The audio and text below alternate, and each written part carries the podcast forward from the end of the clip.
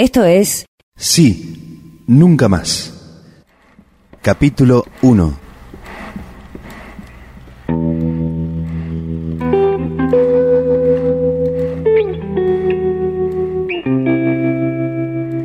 Es el 24 de marzo de 1976. Comienza en la Argentina la noche más tenebrosa de su historia. Comunicado número uno de la Junta Militar. Se comunica a la población que a partir de la fecha el país se encuentra bajo el control de la Junta Militar. El desgobierno de Isabel Perón, la viuda de Juan Domingo Perón, cae estrepitosamente. Asume la Junta Militar encabezada por el general Jorge Rafael Videla. Muchos argentinos ven con buenos ojos la llegada de los militares al poder, sobre todo porque Videla parece un señor prolijo y elegante, muy católico, formal y medido. Sus primeras palabras parecen confirmar la impresión. Con serenidad, explica por qué pasó lo que pasó. Las Fuerzas Armadas, conscientes que la continuación normal del proceso no ofrecía un futuro aceptable para el país, produjeron la única respuesta posible a esta crítica situación. Por supuesto nadie, ni el más pesimista, podía imaginar lo que vendría.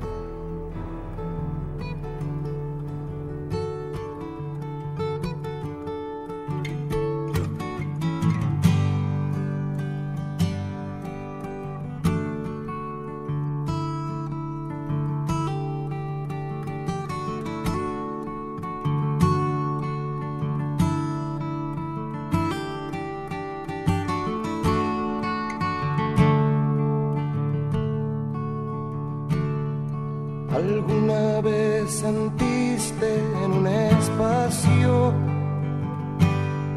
de tu imaginación que el grito de los perdedores es sordo y mudo, aunque griten juntos?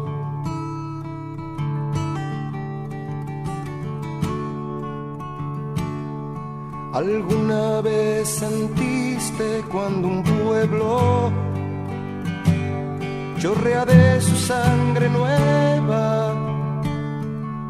¿Cómo se muere lento, igual que el corazón de un cuentacuentos? Déjate atravesar por la realidad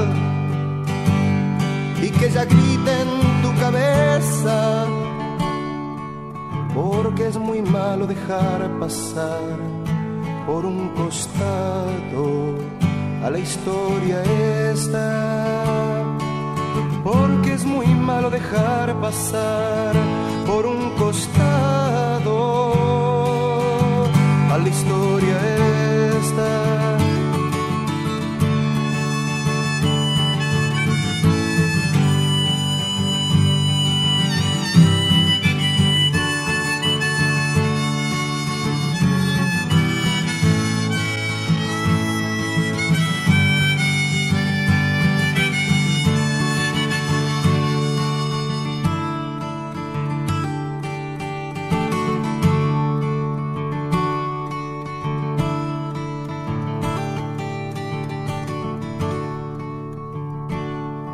¿Alguna vez sentiste mucha gente tener quebradas sus fuerzas o alzar del suelo el poema que guardaba en un rincón de su inocencia?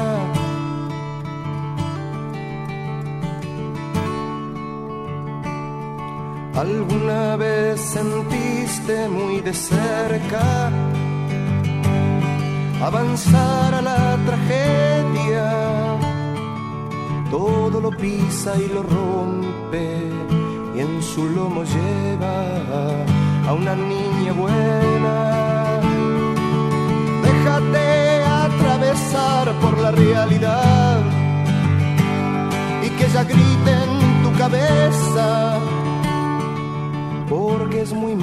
dejar pasar por un costado a la historia esta. solo dejar pasar por un costado a la historia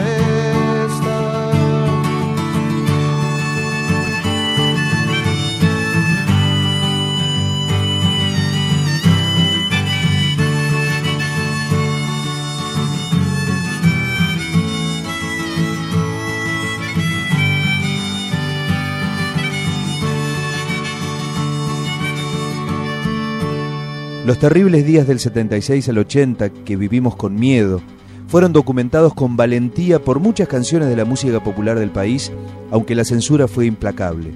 Las fuerzas de la represión secuestraban, torturaban y asesinaban. Los libros sospechosos se retiraban de las estanterías y en algunos casos se mandaban a la hoguera.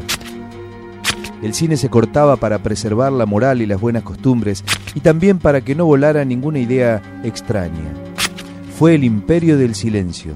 La cultura, como un modo singular de expresión del arte, la ciencia o el trabajo de nuestro pueblo, será por ello impulsada y enriquecida. Estará abierta al aporte de las grandes corrientes del pensamiento, pero mantendrá siempre fidelidad a nuestras tradiciones y a la concepción cristiana del mundo y del hombre. Es precisamente sobre esa base y nuestra individualidad histórica la Argentina ha de alinearse de hoy en más junto a las naciones que aseguran al hombre su realización como persona con dignidad y en libertad. Muchos se fueron, dirigentes políticos y obreros, actores, músicos, escritores y también gente sin vida pública, gente común, profesionales, estudiantes. Se fueron al exilio y desde allí resistieron. Y muchos otros se quedaron, a pesar del miedo. En esas horas escribió Charlie García, cuando la noche te hace desconfiar yendo por el lado del río, la paranoia es quizá nuestro peor enemigo. Cubrís tu cara y tu pelo también, como si tuviera frío, pero en realidad te querés escapar de algún lío. Déjenme en paz, no quiero más, no hay esperanzas en la ciudad. Y si te asusta este canto final o no le encuentras sentido, podés cambiar el dial y escuchar algo más divertido. Lo escribió y lo cantó a pesar de la censura, seguramente porque los militares subestimaron su inteligencia. Tal vez por eso no lo persiguieron con tanta dureza.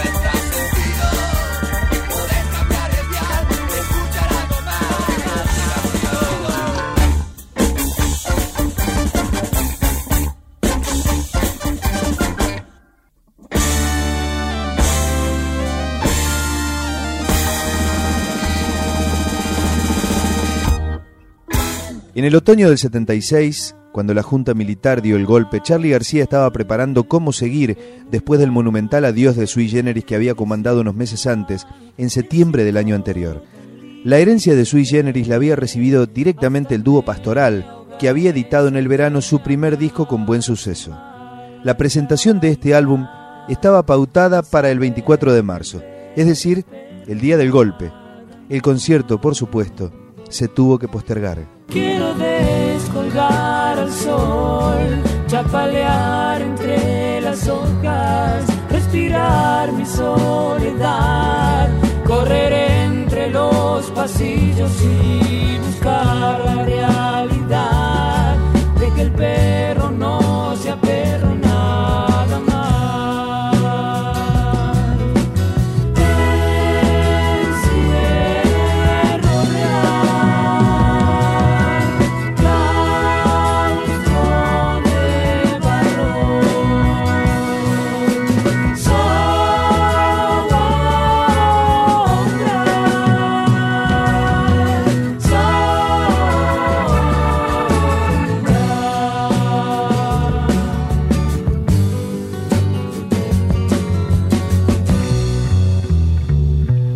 Alejandro de Michele y Miguel Ángel Erauskin, es decir, los Pastoral, no tenían textos comprometidos políticamente en sus canciones, pero decían cosas.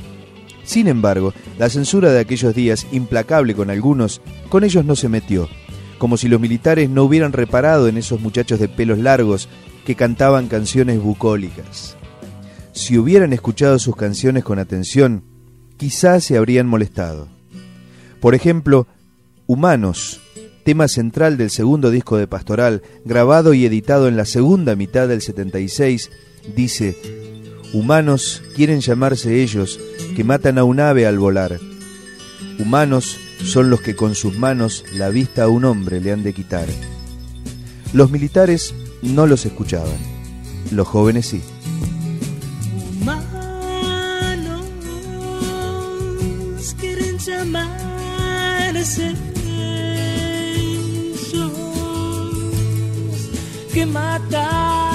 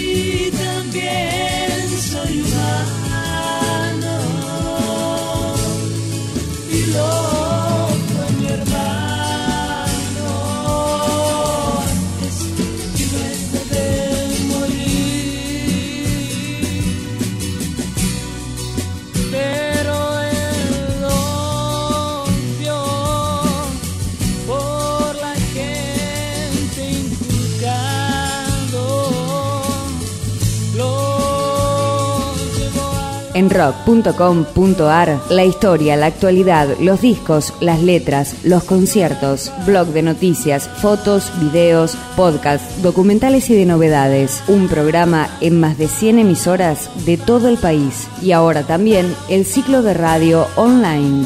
Sí, todo el rock argentino en rock.com.ar.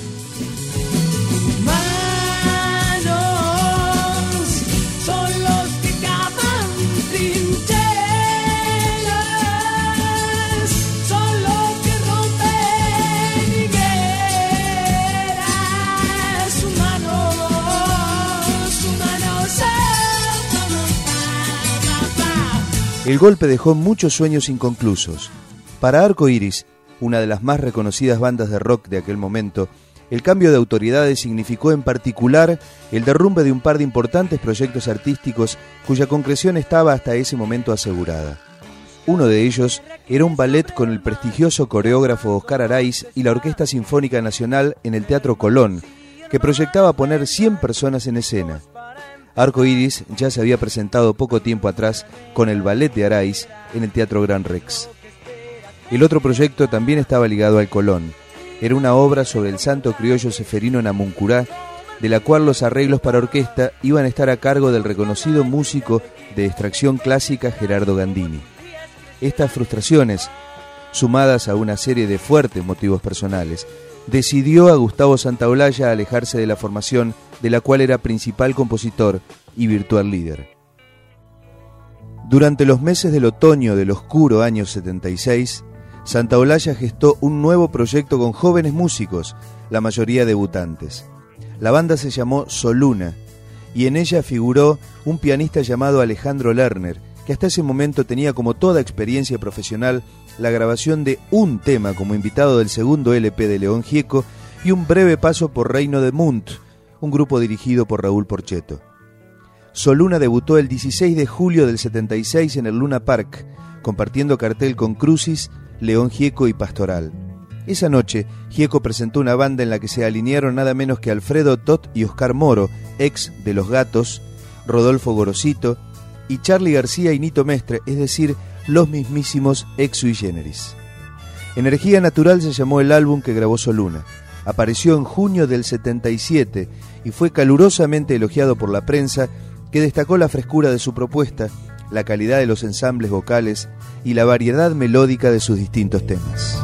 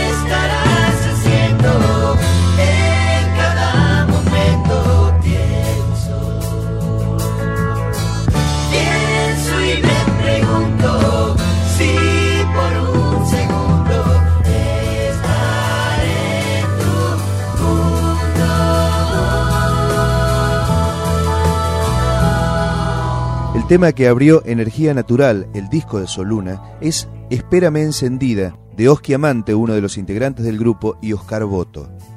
La letra es de amor. El relator le pide a su chica que la espere en la mesa con la mesa tendida. Traeré tu pan y el ave perdida de tu risa. Un tierno texto. Pero como siempre rondaba la censura, la letra debió ser modificada.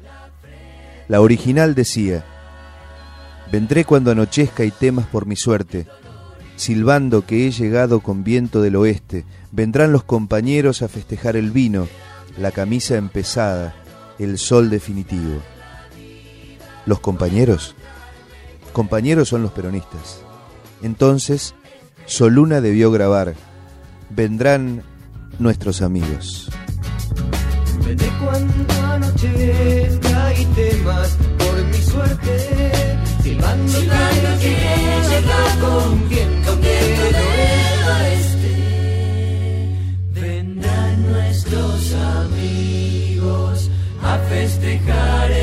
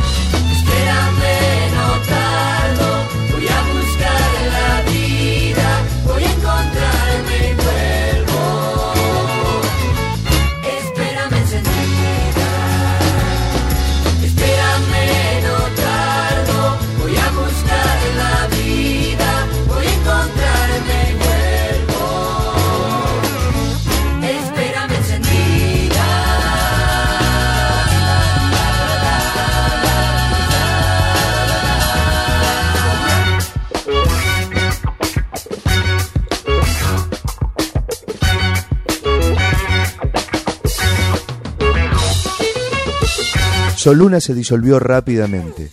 Después de un elogiado ciclo de conciertos en el Teatro Estrellas, el grupo cesó su actividad. Y en mayo de 1978, Gustavo Santaolalla se fue a los Estados Unidos. Allí vive desde entonces. Hoy está considerado el más importante productor del rock latino en el mundo.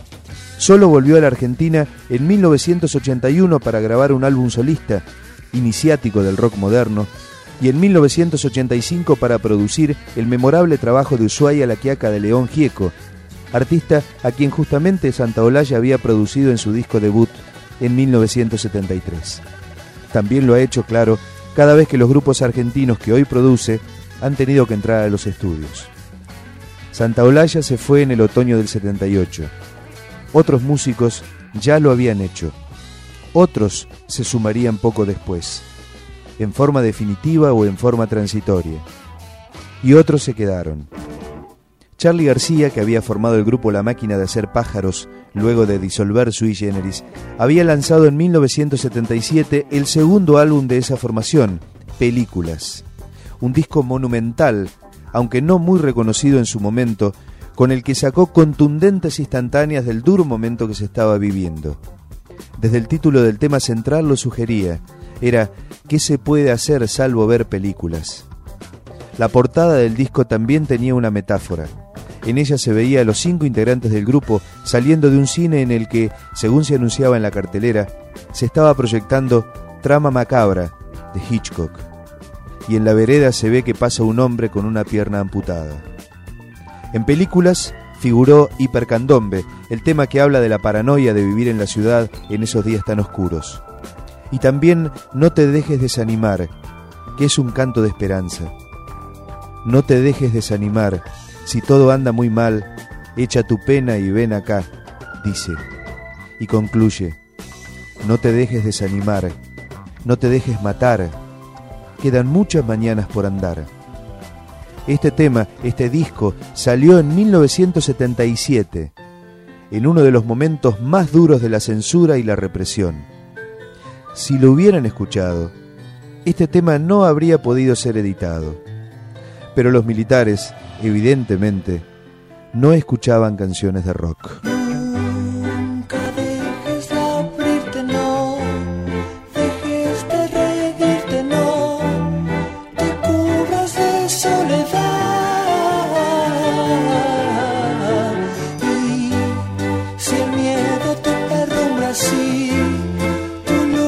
No alumbra así, tu cuerpo ya no va más. No te dejes desanimar, basta ya de llorar.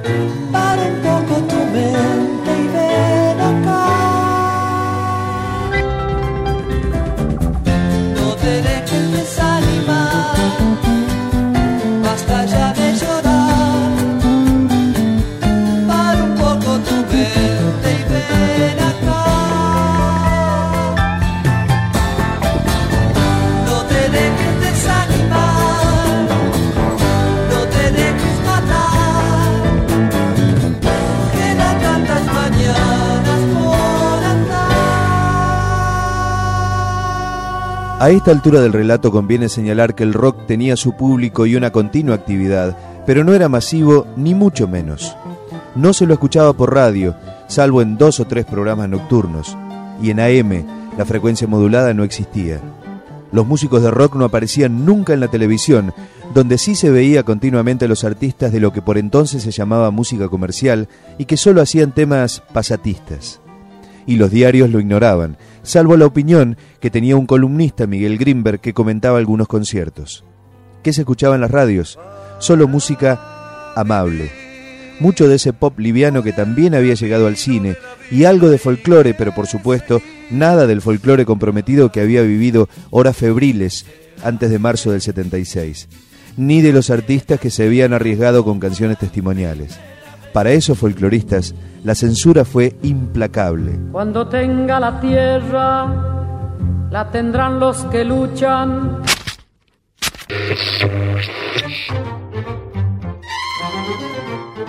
Este fue uno de los grandes éxitos del año 77. Lo impulsó un veterano artista proveniente del tango, Héctor Varela, con la voz de un joven, Jorge Falcón.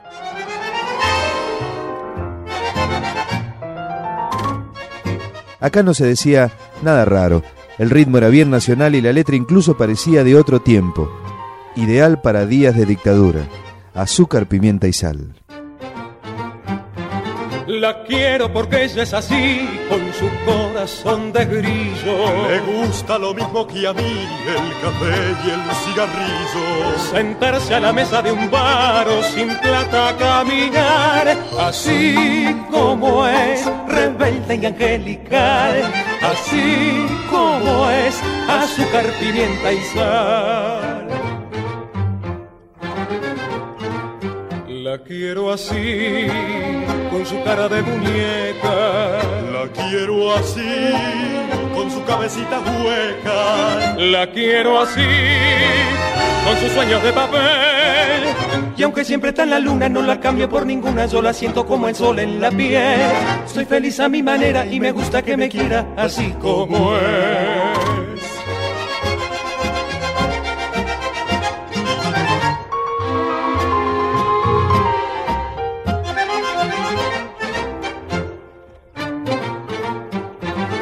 La quiero difícil como es, con su mundo diferente. ¿Qué importa su mundo al revés y que cambie fácilmente? Tampoco lo que hablen de mí, porque yo la quiero así, así como es, rebelde y angelical. Así como es, azúcar, pimienta y sal. La quiero así cara de muñeca. La quiero así, con su cabecita hueca. La quiero así, con sus sueños de papel. Y aunque siempre está en la luna, no la cambio por ninguna. Yo la siento como el sol en la piel. Soy feliz a mi manera y me gusta que me quiera así como es. Soy feliz a mi manera y me gusta que me quiera así como es. Soy feliz a mi manera y me gusta que me quiera así como es. Así como es, rebelde y angelical. Así como es, azúcar, pimienta y sal. Azúcar, pimienta y sal. Azúcar, pimienta y sal. Azúcar, pimienta y sal. En el mismo momento en que explotaba el punk en Inglaterra y la disco music en los Estados Unidos, en la Argentina de la dictadura, Héctor Varela era un éxito. Tanto que en el año 78 pegó otro hit. Este, Así bailaban mis abuelos. Hoy quiero revivir la dicha de hacer esa etapa feliz. Hoy vengan a bailar Lo mismo que ayer, Quiero verlo otra vez. oh, el amor es hoy. Si la juventud tan fugaz se marchó. Y hoy los dos bailando como ayer, con solo una ilusión. En verdad, muchos jóvenes se habían marchado y otros directamente habían sido desaparecidos. Entonces, lo que comenzaron a bailar muchos abuelos por esos días, en el 78, no fue un vals, sino una danza macabra, pero de eso no se hablaba. Déjate Hasta aquí, sí, nunca más. Una realización de rock.com.ar. Hasta la próxima. Porque es muy malo dejar pasar por un costado a la historia esta. Porque es muy malo dejar pasar por un costado a la historia.